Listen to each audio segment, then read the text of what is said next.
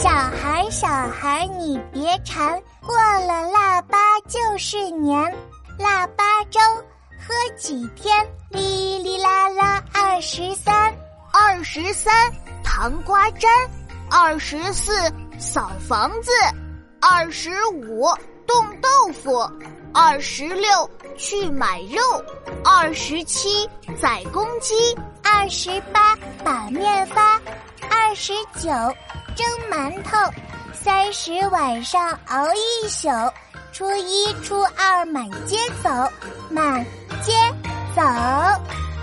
妙妙，新年马上就要到了，你有没有什么新年愿望？我的新年愿望，嗯，就是变得像白雪公主一样漂亮。琪琪，你的新年愿望呢？我的新年愿望就是吃到世界上最大的蛋糕。新的一年，我还想变得像艾莎公主一样勇敢。